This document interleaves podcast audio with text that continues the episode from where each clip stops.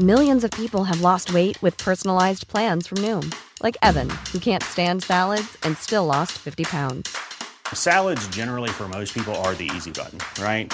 For me, that wasn't an option. I never really was a salad guy. That's just not who I am. But Noom worked for me. Get your personalized plan today at Noom.com. Real Noom user compensated to provide their story. In four weeks, the typical Noom user can expect to lose one to two pounds per week. Individual results may vary.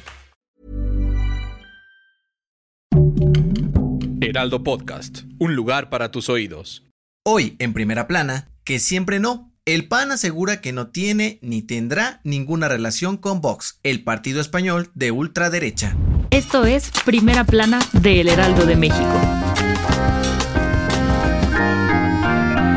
La Comisión Política Nacional del PAN aseguró que no tienen ningún tipo de relación con el partido español de ultraderecha Vox y que la reunión con su presidente Santiago Abascal para firmar la Carta de Madrid fue realizada por algunos militantes panistas a título personal y no representan los ideales del partido. El pasado 2 de septiembre, un grupo de senadores del Partido Acción Nacional firmaron una alianza con Vox contra el avance del comunismo. Sin embargo, fue mal visto por algunos legisladores e incluso pidieron la renuncia del coordinador panista Julen Rementería, pues el partido español ha sido señalado por estar relacionado con ideologías fascistas que promueven propuestas que violentan los derechos humanos. Ante esto, Santiago Krill, presidente de la Comisión Política del PAN, aseguró que siempre han sido un partido incluyente, que reprueba posturas y conductas discriminatorias o que atenten contra la democracia y derechos humanos, económicos y políticos de los mexicanos. Tras la publicación del comunicado, la senadora panista Lili Telles, quien fue una de las que firmó la Carta Madrid, dijo sentirse arrepentida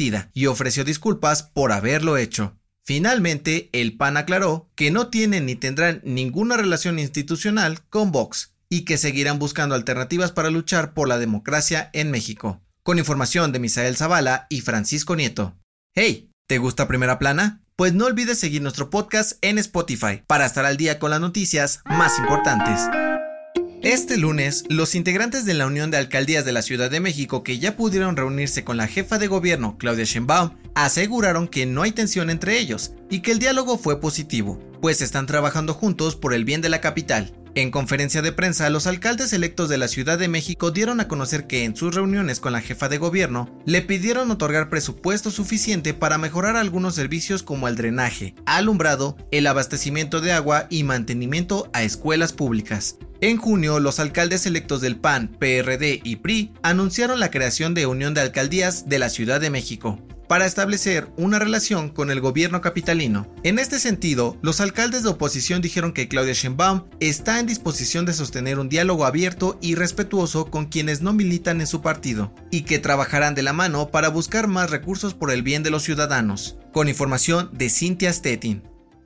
La Universidad Nacional Autónoma de México informó que los estudiantes podrán regresar a clases presenciales en sus diferentes escuelas y facultades, siempre y cuando se cumplan con los lineamientos para evitar contagios de COVID-19, en particular el uso obligatorio del cubrebocas. Cabe recordar que este 6 de septiembre inició el semáforo epidemiológico amarillo en la Ciudad de México, por lo que la UNAM aseguró que existen las condiciones necesarias para garantizar un regreso seguro a las aulas. A través de un comunicado, la UNAM dio a conocer que el regreso a clases presenciales será de forma escalonada y comenzará una vez que se hayan cumplido 10 días de haberse declarado el semáforo epidemiológico en color amarillo. Primero los alumnos de nuevo ingreso asistirán en grupos reducidos para conocer las instalaciones de la universidad y después el resto de los estudiantes podrán regresar con un aforo máximo del 30% en los salones. La UNAM recomendó vacunarse a toda su comunidad para disminuir los riesgos de contagios y muertes, pero para aquellos estudiantes que no lo hayan hecho por cualquier razón, el regreso a las actividades presenciales será completamente voluntario. Con información de Gerardo Suárez.